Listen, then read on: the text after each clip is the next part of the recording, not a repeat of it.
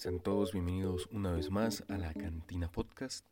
Hoy tenemos el segundo episodio de esta semana por Cochabamba con jóvenes que resaltan entre muchos otros en el mundo de los deportes. Acompáñenos a escuchar esta historia.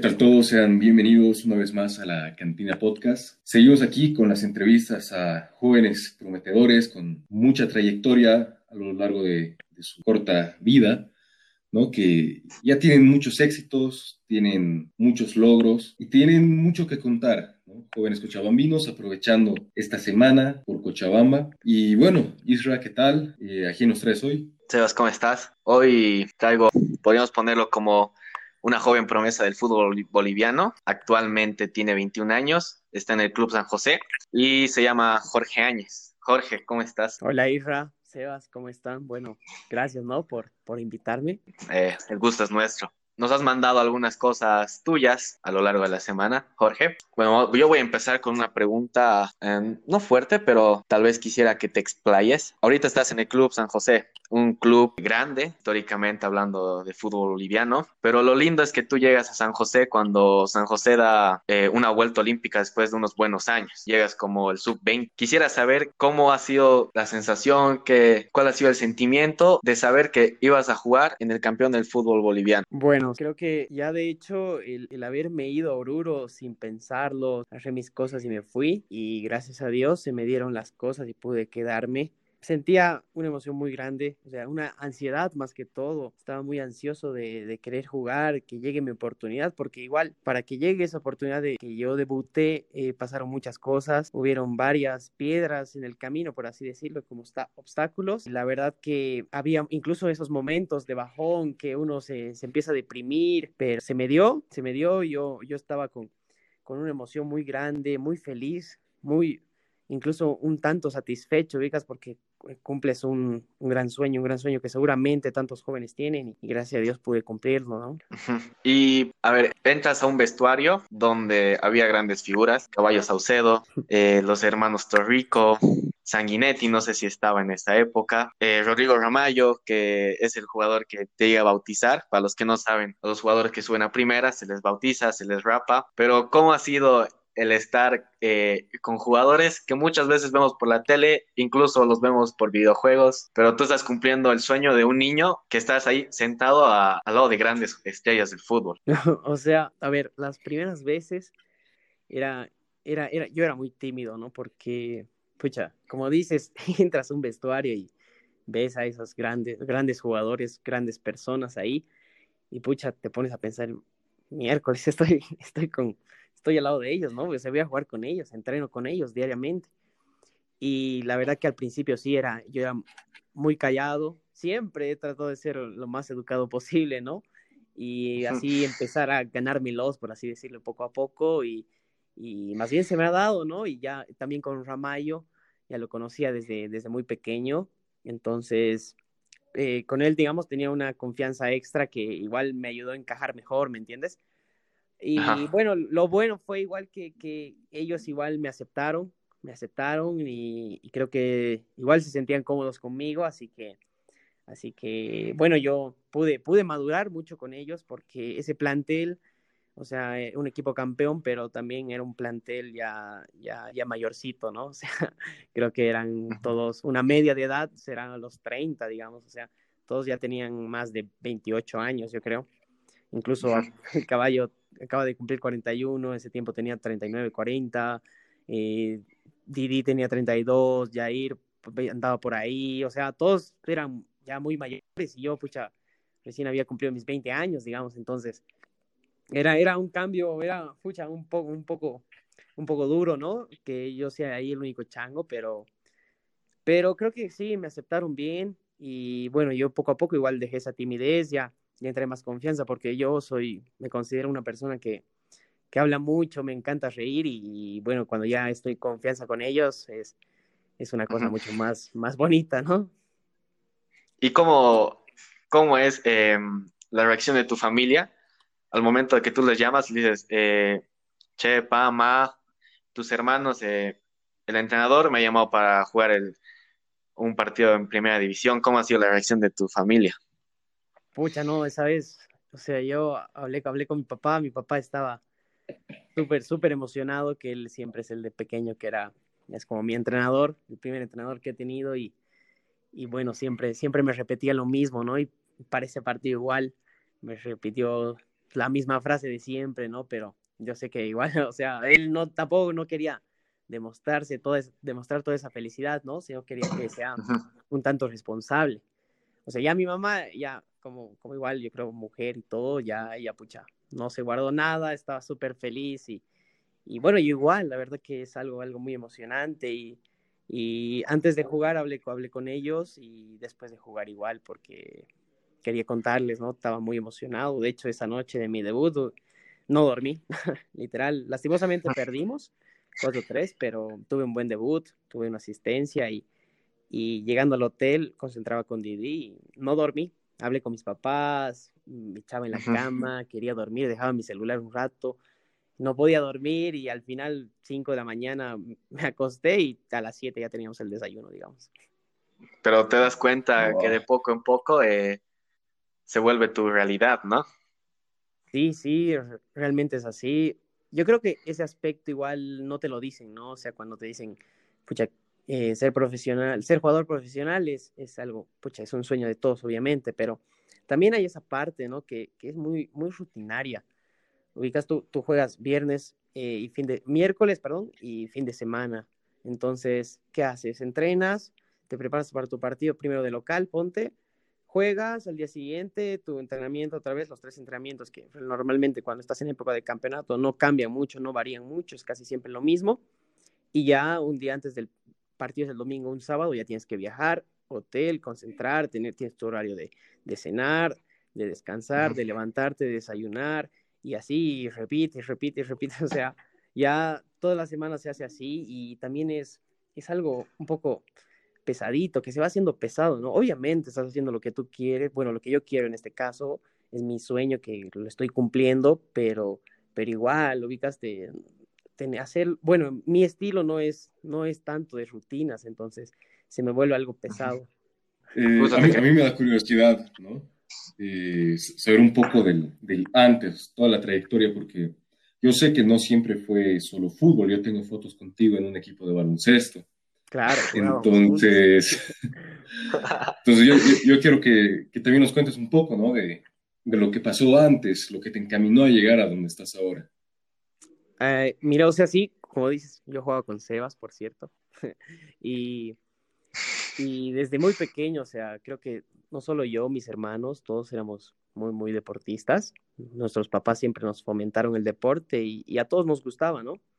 Claro que con el pasar del, del tiempo, eh, cada uno fue tomando su camino, ¿no? Y, y yo, o sea, sí, me, me, encantaba el básquet, jugaba desde muy pequeño, así incluso atletismo igual, que me encantaba correr.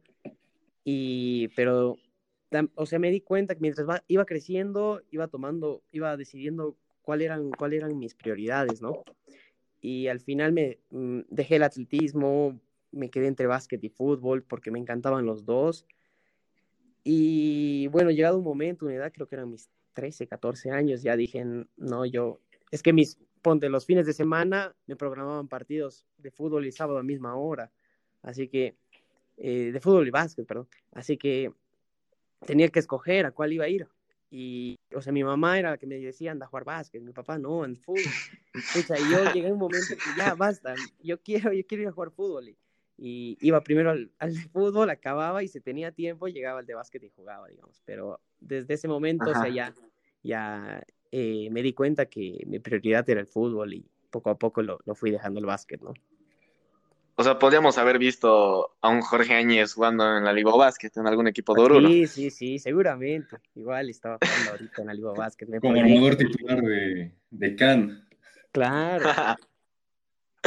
no, me, encanta, el básquet todavía, todavía sigo viendo, me encanta ver la NBA, voy a los partidos de la Liga cuando puedo, o sea, me encanta, es un deporte que me encanta, pero lo que más quería era el fútbol y, así fue. Es increíble y, bueno, llegas a esta edad, ¿no? En la que dices, eh, mi prioridad número uno en lo que concierne al deporte es el fútbol, y de ahí, ¿qué siguió? ¿no? ¿En qué momento tú dices, eh, me quiero dedicar a esto? ¿Sabes qué?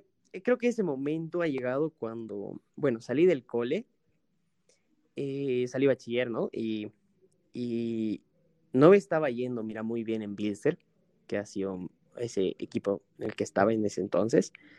Y estaba un poco bajoneado, ¿me entiendes? Estaba un poco frustrado, por así decirlo. Y, y mi papá me dijo, ahí esos momentos me decía, tú tranquilo, seguí jugando si te gusta, tienes, tienes potencial, así, ¿no?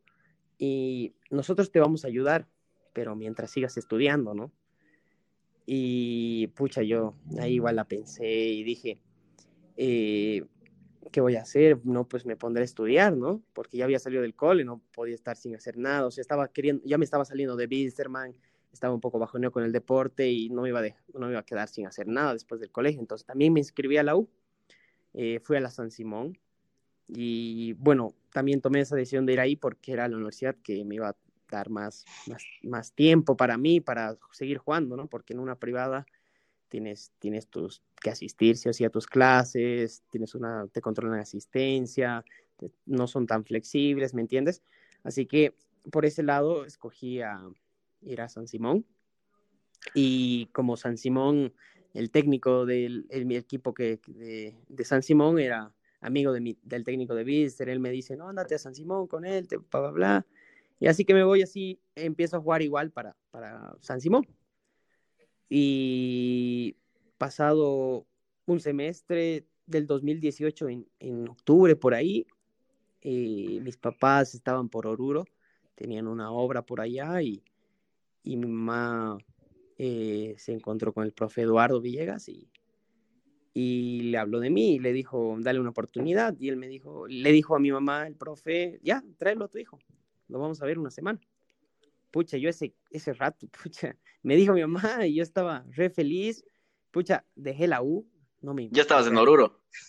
Sí, ya estaba en Oruro, ya, ya estaba en Oruro, me fui sin pensarlo, lo dejé la U, estaba em, empezando mis primeros parciales del segundo semestre, pero, pero no, no me importó nada no, bueno, es como decir, no, ni siquiera pedí permiso, nada. Me fui y, gracias a Dios esa semana me fue muy bien y ahí, ya desde ahí cambió, cambió mi historia, ¿no? Eh, hablas una parte de lo que sabes bachiller. Eh, nosotros tres hemos estudiado en el mismo colegio, pero eh, también sabemos que te has ido intercambios a Italia. ¿Cómo, surge esa decisión de, irte a intercambio? ¿Qué se te ha venido por la mente para tomar esa decisión? Sí, mira, ese, es igual, es un tema que no lo, no lo he hablado mucho y es, bien interesante, ¿no? o sea, pasa que antes, antes de irme de intercambio, eh, bueno, seguí en Bilster, ¿no? y, me estaba yendo muy bien jugando con Bilsterman, el técnico del, del, equipo profesional me estaba yendo a ver, me llamaba para ir a entrenar alguna mañana con ellos, me chachaba al cole para ir a entrenar. Y pucha, yo estaba muy emocionado con el fútbol ese año. Eran mis 16, 17 años. O sea, y mi hermana me dice, eh, ¿por qué no te vas de intercambio? Y yo, pucha, ay, no sé, ¿a dónde? ¿Qué, ¿por qué voy a ir de intercambio? Diga, no, pero anda, una prima ya se, ya se había ido, una prima nuestra se había ido de intercambio a Bélgica, entonces ella le, le, como que le pasó el dato, le contó su experiencia y todo, y me dijo, y como yo estaba a tiempo aún, me dijo, ¿por qué, ¿por qué no vas vos? Y pucha, ahí de esa pequeña idea le empecé a pensar, les, les comentamos a mis papás qué dicen, empezamos a pensar en países, digamos, o sea, tampoco servía mucho o sea que más bien si, si tengo la posibilidad de irme, pues andate lejos, a otro lugar donde sea realmente distinto. Tampoco te vas a ir, pues, ponte a Argentina, digamos, al menos andate a otro país donde sea otro idioma para aprender, ¿no? otro continente. Sí, digamos, por así decirlo, otro continente, digamos. Y, dije, ya, pues puedo irme a Europa, digamos, porque, pucha, ya el fútbol es increíble, digamos, es el más grande, lo más grande de todo.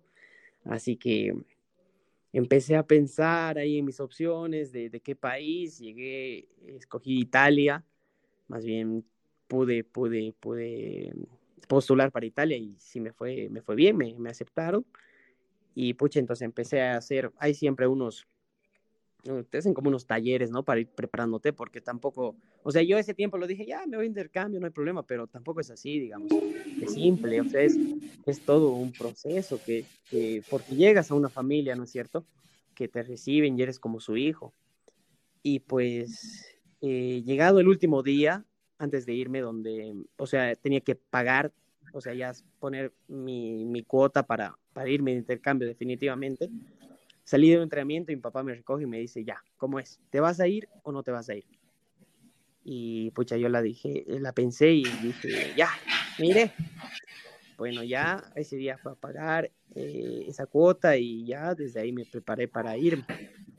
Así que eh, llegó el día, me fui y, o sea, con la prioridad de ir a jugar, ubicas, ir a, ir a tener, a saber cómo es el fútbol allá y todo eso no me estaba, por así decirlo, no me estaba importando la, conocer otra cultura, ubicas, conocer el otro idioma, no, yo no estaba pensando en eso, yo estaba pensando, pucha, en ir a jugar en, Italia, digamos, puta, donde el fútbol es, es top, digamos, así que me fui con esa mentalidad y llegué y primero que los primeros dos, tres meses no podía hacer nada porque era el tiempo de adaptación para aprender el, el idioma y más bien lo aprendí, lo aprendí súper rápido y pude hacer muchas, muchas cosas antes que otros compañeros, ¿no? Que se venían de intercambio. Y pues así llegué a una familia que no tenían hijos. me, yo era como su primer hijo y, y me llevé súper bien con ellos, se enamoraron de mí, yo, yo también, obviamente, de ellos, la, la pasamos increíble en el año. Pero, pero, o sea, fue una, una experiencia realmente distinta a lo que yo pensaba, porque, o sea, en resumen, en el fútbol no me fue bien. Bueno, no es que no me ha ido bien, pero es que he tenido mala suerte.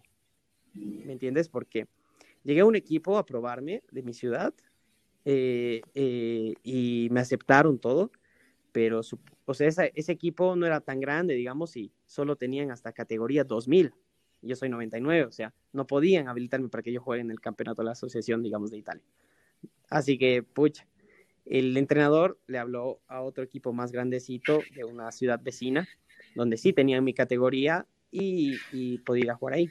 Ahora, me llevan ese equipo, me va bien, el entrenador me da el visto bueno, o sea, querían que ya me habiliten, pero para habilitarme se hizo todo un trámite, porque yo, yo estaba en Bilster y Bilster pertenece a la federación, la federación pertenece a la FIFA, y allá, o sea, es lo mismo, digamos, la federación italiana pertenece a la FIFA, entonces, como era un partido que estaba ligado a, a, un equipo profesional que está ligado a la federación y la FIFA, tenían que pedir como todo un, un permiso de traspaso, ¿me entiendes? O sea, tenían que mandar FIFA, Federación Boliviana, Bilsterman, Bilsterman, Federación, era un canal súper largo donde iba a llegar un permiso de traspaso para un año, ni a un año, ya habían pasado cuatro meses, o se quedaban seis, y para irme tenía que hacer lo mismo. O sea, era mucha burocracia y al final iba a jugar dos meses así, entonces me quedé entrenando, entrenando, solo entrené en Italia, todo, todo mi, mi año de intercambio, entrené, no pude jugar y, y eso, eso me dolió mucho. Hubo noches que lloré de impotencia porque para eso había ido, ¿me entiendes? O sea, para jugar, pero no se me dio eso. Y sin embargo, pero muy aparte del fútbol, pucha, conocí, tengo, ahora tengo una familia allá en Italia que hablamos, hablamos de vez en cuando, me están esperando, ellos van a venir igual acá. Eh, tengo amigos, miles de amigos de todo el mundo, no solo italianos. Y, o sea, fue una experiencia totalmente diferente a la que yo pensaba. Hubo muchos, muchos puntos buenos, pero también hubo ese, ese negativo, ¿no? Que, que, que, me, que me dolió mucho, pero por algo siempre pasan las cosas, ¿no? Así que, eh, mira, tal vez si eso no, si no me iba a intercambio, por ahí ahora no estuviera jugando en San José, digamos, o sea, te pones a pensar y dices, wow, o sea, por algo siempre pasan las cosas y, así fue. Claro. Wow. Nosotros, eh, no sé si sabes, tenemos un episodio justamente hablando sobre vivir en el, en el extranjero. Ajá. Y, y, ahí también hablamos de eso, ¿no? Que tiene sus cosas buenas y sus cosas malas. Y a veces, o sea, es la mejor experiencia de tu vida, pero hay otros momentos en los que dices, ¿a, qué he venido? Claro. Entonces, sí, entiendo. No sé, y esto es algo que a mí me pasó cuando me fui a Alemania, no sé si, en algún momento te sucedió, pero yo me acuerdo que aquí en Cochabamba fui al aeropuerto, me subí al avión, era como que, bueno, sí, me estoy yendo a, a otro país, eh, llego a Sao Paulo para hacer eh, mi, mi escala, me subo al avión que iba hasta París y cuando empieza a despegar recién como que algo hizo clic y dije, o sea, me estoy yendo a otro país a vivir, esto no es vacación. Entonces, no, sé si te sucedió a vos.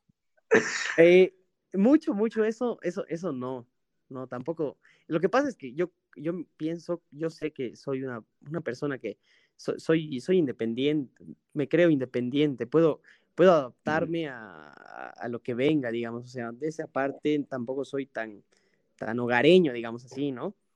Y obviamente hubo, hubo, seguramente para vos igual, Sebas, puta, donde antes te ponías a, a, la cama para ir a dormir y, y, pensabas en tu familia, recordabas que, pucha, que quisiera estar en tu casa. O sea, a mí me pasó eso, igual, igual hubo, hubo par, un par de días que, que lloré así, de impotencia, o sea, por el fútbol y después mi familia, que quiero ir a mi casa, así, pero... Todo se te juntaba. Sí, exactamente. Entonces, y lo peor es que todo se te juntaba, pero ni siquiera se te juntaba estando en coche, se te juntaba estando en... Estando a, más de a miles de kilómetros, en otro continente. es, es, es, fuerte, es fuerte, porque igual sé de, amigos que, eh, que fueron ese año conmigo, que, que también, o sea, tienes que tener suerte igual con a qué familia te toca. A mí, gracias a Dios, me tocó una gran familia, espero vos, Sebas, igual pero hay casos en los que incluso por algunos motivos cambian, piden, solicitan cambiar de familias porque no hay mm, no hay una buena conexión, no hay un ¿entiendes? Ajá, no hay ese clic con la familia. Entonces, eh, tengo varios amigos que ha sucedido eso y, mira, a mí yo incluso he tenido suerte, ¿no? No, no pasó eso, me llevé súper bien con la familia, aún los digo papás, así que, así que de esa parte igual estoy, estoy feliz por, por haber, porque me haya tocado esa familia, digamos. No, te digo, eso está bueno porque, eh, bueno, con el programa que yo fui, sí o sí tienes que tener eh, por lo menos dos familias. En mi caso fueron tres. Y con la primera la pasé fatal, o sea, no eran malas personas, pero, como dicen, o sea, no llegamos a hacer clic. Eh, sí, Entonces, el inicio fue, fue duro. Ya después la cosa se puso más, más relajada con las otras dos familias. Aparte de alemán, loco, puta. Es, es un idioma muy, muy fuerte, loco. Y el italiano es más fácil. Para, para un latino es más fácil aprender italiano. Sí, sí. Es que tiene sus similitudes, ¿no? Sí, sí, sí. Tiene varias, varias cosas muy, muy similares al, al, al español castellano, digamos. aparte, digamos que Sebas, por ejemplo, parece alemán, ¿no? no sí, eso, parece, eso sí, loco. Sebicas es bien bonito, sí. Es, es, un alemán, loco. O sea, yo creo que han debido pensar, han mandado un alemán de intercambio a Alemania. No tiene mucho sentido. Es verdad, ¿no? ¿Verdad? No, pero ¿sabes qué es eh, curioso? Ya al final del intercambio, ¿no? Te hablo de, de mayo, junio de 2019, con un grupo de amigos decidimos ir a, tener unas pequeñas vacaciones a Italia. Nos fuimos a Venecia. Y, y, yo iba todo confiado, ¿no? Eh, digo, en latino hablo español, algo me hará entender, no, no tendré problema. Y como que llegamos a, a, Venecia y todos nos hablaban en alemán. No, no entiendo hasta ahora por qué, pero tú ibas a, comprar un boleto y el que estaba delante tuyo era un alemán y le pedía todo en alemán, entonces tú ibas detrás de él, le pedías todo en alemán y te respondían en alemán. Y, y yo no entiendo por qué. A ver, o sea, yo, yo pienso, digamos, que, o sea, tal vez, o sea, Venecia, digamos, es, es una ciudad muy, muy, muy turística y realmente va mucho alemán, pues sí, la gente, incluso la que vende el ticket, ya aprende alemán. es que, o sea, hay, de verdad, hay, hay, hay ciudades tan turísticas ahí que, que, que, que, ya, ya, ya saben, saben muchos idiomas, digamos. Pero creo que así, ¿sabes qué? No, no es el caso de, de Francia. Al Francia le, le, ah. le, le, emputa el, el, inglés, loco. Sí. Recuerdo que yo me fui de vacaciones a, a, a Francia y hablábamos, teníamos que hablar con mis amigos en inglés, pues no sabíamos francés y no nos, no respondían los, pendejos esos, de verdad te juro, solo querían, solo querían hablar francés, o sea, nos respondían en francés y puta, estábamos renegando un montón, loco. Pero pues Mira, en, Italia no, ya te hablaban, hasta en español hablan, loco. Mira, yo te voy a dar un hack para la próxima vez que vayas a, a Francia a mí igual, la primera vez, o sea, solo, les faltó escupirme en la cara cuando les hablé en inglés. realmente no quieren hablar en inglés. Pero si tú agarras y de entrada eh, te aprendes un, francés básico, ¿no? A, saludar, dar los buenos días. Y una vez que ya les has dicho eso en francés, les hablas en el idioma que quieras, ya no te miran tan feo. O sea, por lo menos te responden. Sí, la verdad puede ser, puede ser. No, pero nosotros ah. directo con... Es que no sabíamos nada. No, no, Jorge, es entendible. Y hablando así, digamos, de idiomas, de la diferencia, Ajá. se me ha venido ahorita a la mente. Yo quisiera que nos des así un piropo italiano. O sea, uno con, con que entrarías así, ves a una chica en un café sola, eh, bonita, y quiere decir, y tu arma tienes un piropo. ¿Qué, ¿Qué le dirías en italiano?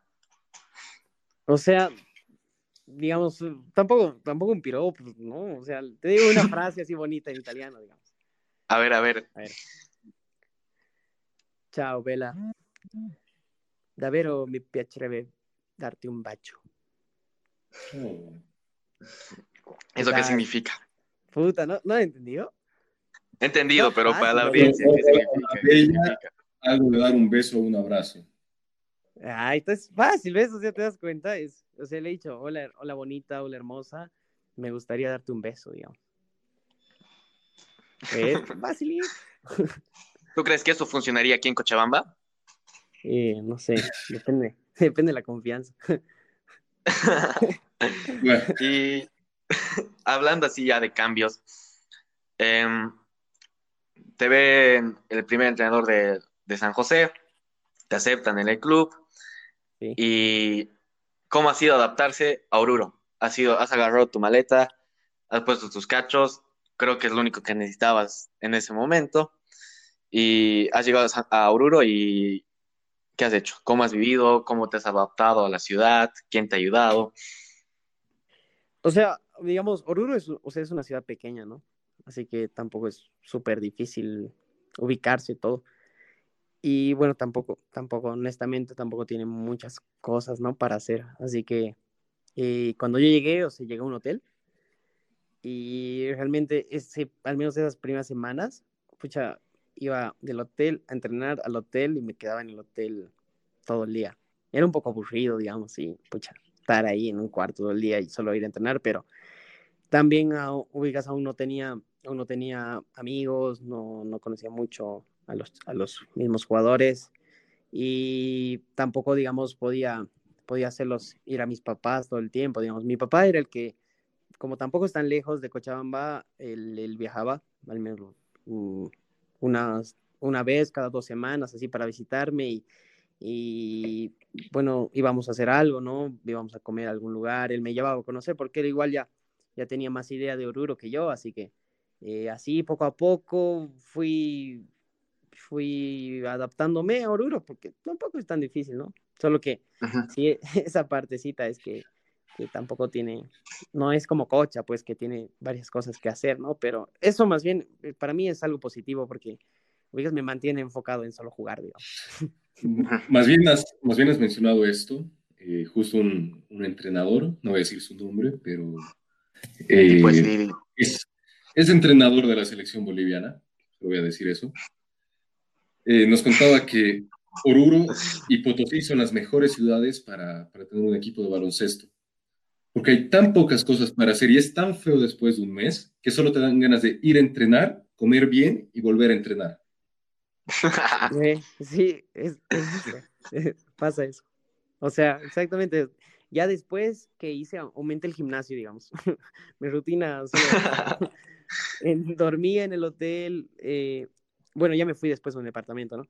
Y me despertaba, iba a entrenar, almorzaba, descansaba, tomaba mi siesta, me levantaba, iba al gimnasio, volvía, cenaba, dormía. Repito, así, solo eso. solo eso. Sí, creo, que, creo que me voy a mudar a Oruro para retomar el básquet. Te da, te da espacio para, para concentrarte en ello. Sí, sí, eso, de verdad, eso, sí, es, es, es, muy, es muy cierto lo que ha dicho ese entrenador. Yo creo que sí. Pero, y ya, digamos, te adaptas al equipo, eh, empiezas a tomar minutos y ya empieza a sonar un poco más, ¿no? El nombre de Jorge Áñez, pero en Oruro la gente te veía y te pedía foto, te decía, eh, los, los niños que son más eh, fanáticos te pedían alguna foto, algún autógrafo, che Jorge, mándale un audio a mi amigo, algo así. ¿Te ha pasado? Sí, sí, sí, me ha pasado. Es, es muy bonito, la verdad. O sea, me encanta que hagan eso porque eh, como Oruro, o sea, es pequeño y la gente solo tiene San José como equipo, o sea, todos son hinchas de San José, sí o sí, digamos, así que, que hay, hay veces que sí, en la calle salen, por, por donde vivo hay un colegio y cuando yo estoy llegando a entrenar salen y, a veces me cruzo y me, saco fotos con los changuitos y firmo sus cuadernos. Y hay, incluso, incluso lo, más, lo, lo, que me encanta es, o sea, bueno, no por, bueno, o se van a entender. Eh, cuando tomo un taxi y quiero ir a algún lado, el taxista es puta hincha de San José, me reconoce y, no me cobra, ¿no? o sea, o sea, es, no solo porque no pago, pero, que tener un auto propio. O sea, o sea, aparte de que allá los taxis son baratos, pero eso es más barato, pero de verdad me, ha pasado muchas veces eso, que no te cobran, digamos, entonces, pucha, vos, claro que es un poco vergonzoso, pucha, no pagar, pero, claro. o sea, tú te sientes pues bien, ¿no? Es que ya tienes que pensar, no estás pagando con dinero, pero le estás dando un momento a un hincha, o sea, yo creo que ahí está el pago para el taxista.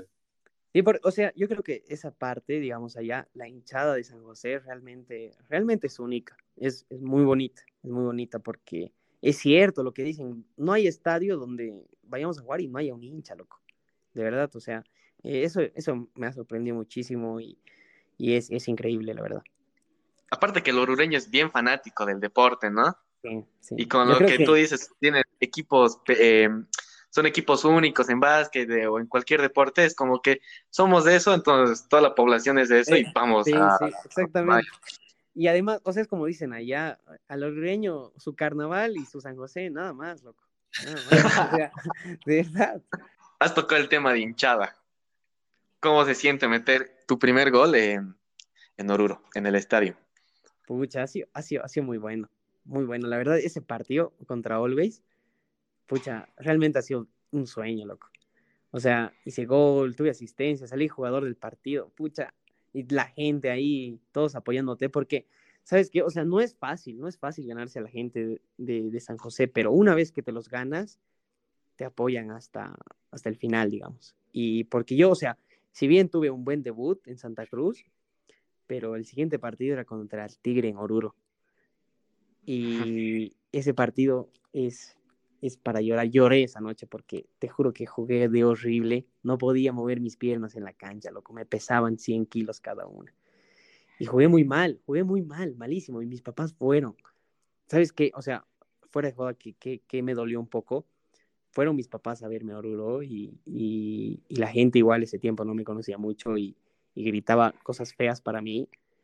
Y mi mamá escuchó, digamos y ubicas a mi mamá, o sea, tampoco se puede pelear con 30 no, es, personas. Es mamá, digamos, es, mamá y es diferente.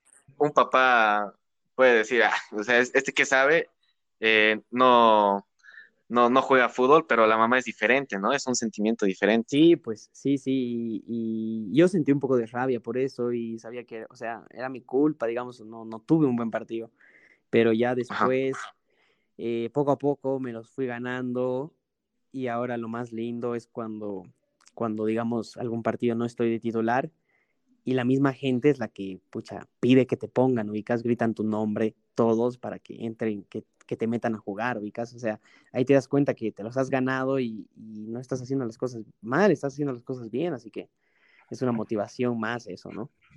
Fuiste a jugar los, los Juegos Lasalianos en, en Oruro, ¿verdad? Allá en 2016. Uy. vos igual, ¿sí, y... sí, sí, sí. ¿No, eh? Claro.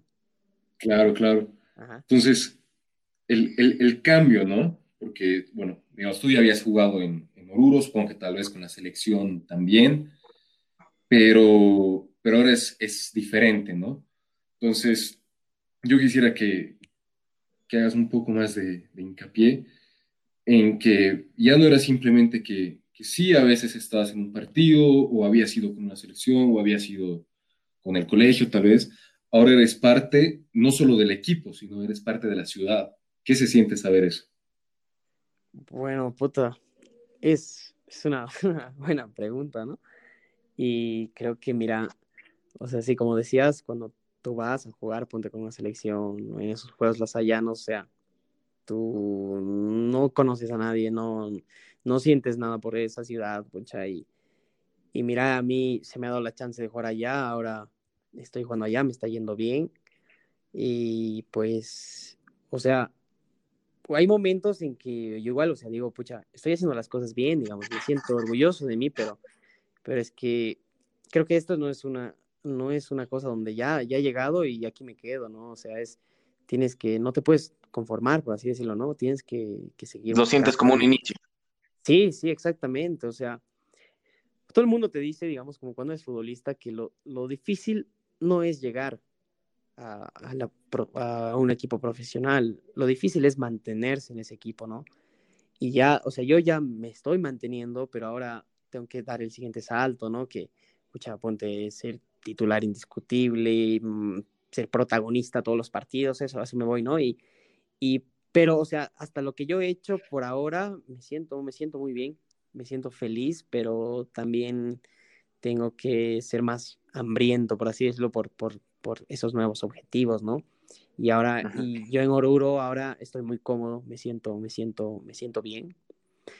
Eh, me siento bien en el equipo, lastimosamente no está pasando por un buen momento económico, dirigencial, todo eso, pero en sí, en el equipo, equipo, yo me, yo me siento bien, me siento bien con la gente, me encanta que, que, que, que, me los haya ganado y pucha, no quiero dejar, no quiero perderlos, ¿no? O sea, incluso aparte de mi, mi crecimiento personal como jugador, también está el de el que la hinchada siempre me recuerda, o sea, ¿quién no quisiera, digamos, dejar un, tu nombre, dejar un legado, digamos, ponte donde te toque ir. Y ahora me toca en San José, me encantaría, digamos, que ellos siempre me, me recuerden y que, que, haya, que haya, les haya tocado, ¿no? En, el corazón de hincha que tienen, así que, pucha, espero que, que así sea, ¿no? Claro, porque uno de niño eh, tienes 14 años, 15 años y no piensas en, en lo económico, ¿no? Dices, quiero llegar a ser jugador profesional, solo quiero jugar. Entonces, creo que uno ya no se basa más en lo económico, se basa en el sentimiento, en el que estoy apareciendo en la tele, por así decirlo, eh, un equipo profesional está vendiendo poleras con mi nombre, eh, me reconoce la, la, hinchada, entonces yo creo que ya lo económico eh, puede ser un factor eh, para vivir, pero creo que cuando eres joven es lo menos que importa, ¿no?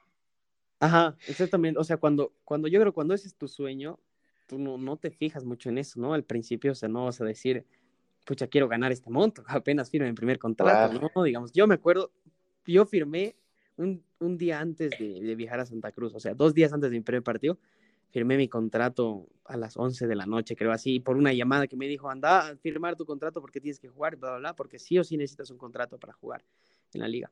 Así que yo, pucha, eh, ponte, el presidente ese entonces me dijo este monto, bla, bla, bla, y, y, y, ubicas, yo no dije, no, yo quiero ganar más, no. Pucha, ese rato fui, firmé todo lo que tenía que firmar, no me importó.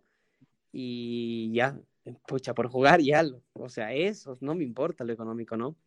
Pero ya, claro. o sea, sí después, después, o sea, te das cuenta y, y también de, tienen que saber valorarte también, o sea, tampoco te puedes, en ese aspecto ya, o sea, se va un poco de lo que es lo futbolístico, pero es que también tienen no, tampoco pueden sí, pisotearte, loco, o sea, uno, uno sabe cuánto, cuánto vale, cómo, cómo se está manejando en el mercado, así que, así que tiene que siempre luchar por, por esos derechos, ¿no? Y, y bueno, eso ya viene después, obviamente, al principio el sueño era jugar, y así que firmé lo que tenía que firmar y yo estoy tranquilo con eso, ¿no? Estoy casi seguro que, que alguna vez han escuchado esto de Cochabamba, cuna de campeones. Lo, han debido ver, lo han debido. Sí, sí, sí. Entonces, Jorge, tú como, como uno de esos jóvenes que tuvo su cuna en, Cochabamba, como un campeón que tuvo su cuna en Cochabamba, ¿qué, qué consejos le podrías dar a la gente eh, más joven, a la gente que viene por detrás de vos, aquí en Cochabamba y bueno, en general, pero aprovechando que, que estamos en esta semana del aniversario de Cochabamba, ¿qué les podrías decir? No solo en lo deportivo, ¿no? También, digamos, pongámoslo en, en la vida. Un, eh, tal vez yo no quiero ser futbolista, no quiero ser un gran empresario. Un consejo a todas estas personas, a los hinchas de San José, a, a todas las personas que nos están oyendo, ¿cuál sería tu consejo? A ver, yo creo que, que uno, o sea, siempre tiene que buscar, eh, o sea, buscar lo que realmente le gusta. Tiene que saber definir lo que quiere hacer de su vida. Y realmente cuando uno define eso, tiene que luchar, luchar por eso. Hay veces que, circunstancias en las que por necesidad, por presión de incluso de nuestros padres, eh, optamos a tomar caminos que realmente no son nuestra, no está nuestra pasión en ellos, digamos. Y ahí está el error. Nosotros tenemos que hacer algo que nos apasione. No tenemos que estar obligados a, hacer algo. Obviamente que hay, hay casos donde realmente es, es, es necesidad para algunos y tienen que hacerlo, pero si realmente puedes, vos tienes la posibilidad de, de hacer lo que te apasiona, tienes que realmente luchar, luchar y, y, y, todo es posible en esta vida. O sea, la oportunidad siempre te va a llegar. Ahora vos tienes que ser capaz de, de tomarla y aprovecharla. Así que mira, que ojalá que, que todos esos ya, un poquito entrando, ¿no? Al futbolista, y has dicho que no, pero, o sea, hay tantos niños. No, no, no, está bien. hay tantos niños que quieren ser futbolistas y, y, o sea, es el sueño de miles, pero son muy pocos los que llegan a cumplirlo por muchas razones, pero uno nunca tiene. Y más un poco que los que se mantienen, ¿no? Exactamente, o sea, porque una cosa es llegar y, y después, o sea, sí, como dices, algunos desaparecen incluso, así que eh, no, hay que, no hay que aflojar nunca. Hay momentos seguramente que no, no puedes más, sientes que ya no es para ti, pero hay que luchar hasta, hasta, hasta no dar más por, por conseguir eso, porque después ya el, cuando logres eso realmente vas a sentir una satisfacción muy grande y, y ahí realmente te vas a dar cuenta de lo que has sufrido por llegar ahí, lo vas a valorar, valorar aún más, ¿no? Creo que... ¿Alguna vez te has puesto a pensar qué hubiera sido tu vida sin el fútbol? O sea, ¿qué, qué hubieras hecho si no estarías jugando? Tal vez hubieras sido cantante, estarías estudiando. Pero ya lo dijo, armador titular de la selección boliviana de básquet. sí. Tal vez estarías jugando en la NBA, ¿no? Con LeBron si, no hubiera sido futbolista y después por muy extrañas razones tampoco un basquetbolista, eh, creo que, o sea, sí, sí, siempre he pensado en estudiar. O sea, estudiar igual es, es muy importante, digamos. Yo ahora eh, retomé, retomé el estudio. Esta pandemia igual hizo pensarnos mucho acá, mucho acá en casa y, y yo quiero aprovechar estos meses, digamos que aún no ha vuelto el fútbol y estoy estudiando, he retomado, así que creo que obviamente mi prioridad es jugar, ¿no? Pero eh, cuando se pueda, ir, siempre ir estudiando y porque al final te sirve, o sea, es ahí tienes el cartoncito que te dice lo que has hecho y eso te abre igual muchas puertas para un futuro, ¿no? Así que yo creo que sí, me veía, tal vez no iba a ser lo que me apasionaba, pero iba a estar estudiando para sacar un título. Claro, aparte uno nunca termina de aprender, ¿no? Uno piensa que a veces es suficiente el colegio, pero también la universidad es importante, ¿no? Sí, yo creo que sí, exacto. A veces hay, o sea, hay casos, yo pienso, me considero una persona que puedo emprender en algo sin necesidad de, de, un, de un título, ¿no? Pero, pero tener ya el título ya es un plus. Así que eh, es muy, muy, muy, muy importante el estudio. Sebas tiene una pregunta que tengo que pensar diez veces, no solo dos. A ver, Sebas, lanzala. Ya mira, eh, para la audiencia es la misma pregunta que les hemos hecho a, a Mela y a Fer en el anterior episodio. Ya que esta es una suerte de continuación, va a ser la misma, así que si quieren saber nuestras respuestas con, con Isra, Carlos que no está presente y bueno, las respuestas de las chicas, vayan a escuchar el otro episodio. Pero aquí yo voy a dar mi respuesta, que no la di, y también la va a dar Jorge. Así que la pregunta va así. Primero necesito que pienses en, en lo que mejor te define, lo que podríamos decir que es tu, tu mayor talento. ¿Ya está? Eh, o sea, jugar, creo. Ok. No, cada quien con lo suyo. Ahora la, la, cuestión va así.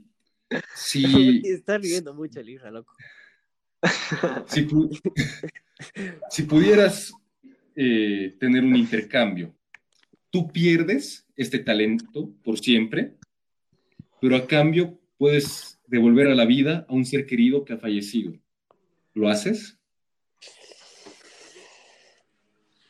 Chato. Qué pregunta. Ahí. O sea, yo tengo un talento y si pudiera hacer un intercambio para que me quiten este talento y que, o sea, una persona que ha fallecido resucite. ¿Así? Sí, una, persona, que, haya significado muchísimo para vos, ¿no? Ay, no sé, o sea, es que, es que, o sea, me pongo a pensar y si responden uno, puede pasar esto y esto, y si responden lo otro, puede pasar eso y eso, ¿ubicas? Mm. Es, lo interesante de estas preguntas. Y más bien estas son las, más bien le ha ido bajando la, la intensidad cuando practicábamos. Eh, sí, eh, sí. al, al inicio, la verdad, me pasaba un poco. O sea, cuando ensayábamos para lanzar el podcast, hacía preguntas un poco subidas de tono, por así decirlo. Ya, a ver, ya creo que, creo que ya tengo la respuesta ya, pero voy a aclararla, obviamente, porque no quiero... Por favor. Ubica, mira, porque yo creo que escogería tener mi talento, pero no quiero que me digas, pucha, qué egoísta, ¿no? Porque, mira, yo creo que si la persona que quería tanto, o sea, sabe que, sabía obviamente que yo tenía ese talento, puedo sacarle todo el jugo, yo creo que ella preferiría mil veces que yo siga adelante con mi talento para, para hacer las cosas que me encantan, para salir adelante. Y por eso creo que, creo que escojo tener mi talento, porque yo sé que, que, esa persona que ha fallecido me ha dejado un hueco muy grande en mi corazón, pero, pero sé que está muy orgullosa donde esté de lo que estoy haciendo con mi talento, ¿me entiendes? Entiendo pero no pienses que soy egoísta. No, no, no, está bien. Ah, aquí. Aquí no, no, juzgamos. No juzgamos. Las al final son decisiones de cada uno. Eh, esta pregunta en particular, lo digo ahora, eh, la saqué después de ver un, programa. Si alguien adivina cuál es, por favor, eh, coméntelo en Twitter o, o mándenos un mensaje a Instagram pero se da la situación de que son dos hermanos, uno muere y el otro sacrifica su mejor talento, el que lo definía y lo hacía alguien, para recuperar la vida de su hermano.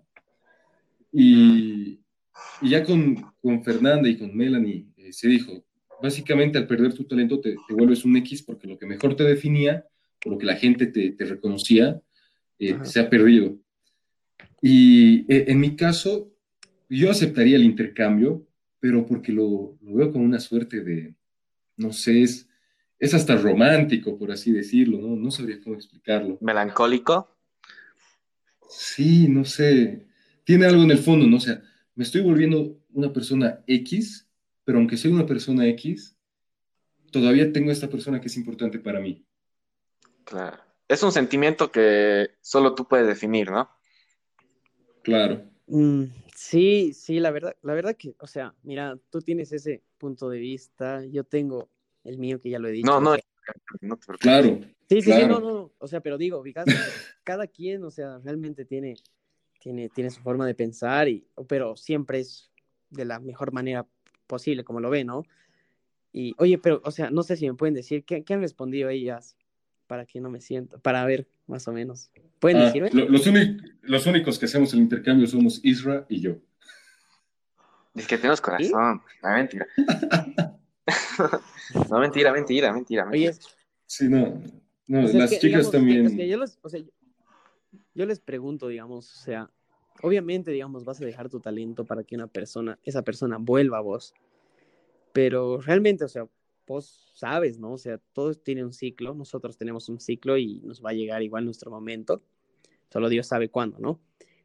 Y tú haciendo ese intercambio, a esa persona igual le va a llegar su momento, ¿no? En el que tiene que partir otra vez. Puta, ¿no- Claro. ¿no te va a doler más, loco? Siento que después de esto no vas a poder dormir toda la noche. No sé. Pensando Es en la que- respuesta de, de. O la pregunta del Sebas diciendo. Vieja. Es que, o sea, Mira, obviamente tiene, pucha, No, está bien, está es bien. para pensarla, digamos, es, es para pensarla, piensas en todo, pero, o sea, tampoco quiero por eso que, o sea, digan, puta, qué egoísta este tipo, ¿no? Pero, pero, o sea, es lo, es lo que pienso y la verdad por eso, no sé qué dicen, a ver, qué responden, Mira. digamos. lo, lo que me gusta de estas preguntas, y yo hago estas preguntas desde que estoy en colegio, se las hacía a mis amigos y siempre me, me decían que estoy un poco mal de la cabeza. Eh, me, me gusta porque te das cuenta de la, de la percepción de, de la propia pregunta y cómo cambia esta percepción según la persona, porque tú, tú como dices, ¿no? O sea, le llegó su momento a la persona y tal, pero yo, yo por el mismo hecho de que lo veo como, como algo muy romántico, el intercambiar lo, lo que te define por devolverle la vida a, a una persona que amas, lo veo como que, bueno, tal vez sí murió porque tal vez era su momento, pero esta persona parecía que, que tenía mucho por delante, ¿no? Entonces, eh, yo cuando hago esta pregunta y, y la reflexiono, no me pongo a pensar en, bueno, mis, mis abuelitos o un tío que ya está mayor, o sea, me pongo a pensar si, si me dan esta opción para, para devolverle la vida a mi hermano, o sea, yo no la pienso dos veces, ¿no? Entonces, es lo, es lo que te digo, eh, a, a mí me gusta mucho porque varía según lo que cada uno entiende, según lo que cada uno cree, y, y lo mejor de todo es que no hay una respuesta errónea. Sí, verdad, verdad. O tal vez la tuya está mal, no lo sabemos. No, Ya, Isra. no, mentira. Pero bueno, em, una hora muy linda de charla. Espero que te haya gustado. Eh, te agradecemos por aceptar la invitación, por haber mantenido el contacto con nosotros. No, Sí. no, la verdad, primero. No, no, gracias. eh, perdón que te haya cortado. Te, te haremos saber cuando el episodio esté disponible. Que la gente aquí escuchándote te dé mucho apoyo. Que cada vez que, que tengas una asistencia o un gol, se acuerden de, de ti y, y lo griten y festejen contigo. Y digan, hay que escuchar ese podcast. Y bueno, Me de aquí en adelante, como tú dices, eh, es, es solo el comienzo de tu carrera, así que mucho éxito, hermano. Te deseamos todo lo mejor. no. Espero que, que Dios te, te siga bendiciendo como lo ha estado haciendo todo este tiempo. Y de- nuevamente, gracias por aceptar la invitación, eh, Jorge. No, la, ahora sí, eh, gracias, ¿no, chicos, por, por invitarme, la verdad, esta hora la pasé bien, me, fue, fue divertido, fue entretenido, fue, fue, fue muy, muy bonito. Gracias a ustedes por invitarme, locos, la verdad. Así que para lo que necesiten, siempre ahí nomás, un mensajito, le metemos. Bueno, eso sería todo por la, se- la segunda parte de este episodio y gracias a toda la audiencia que nos está escuchando a lo largo de esto. Esto fue la Cantina Podcast. No se olviden de seguirnos en redes sociales. Estamos en Twitter e Instagram como La Cantina Podcast. También vayan a seguir a, a Jorge. Y bueno, muchas gracias y hasta un próximo episodio.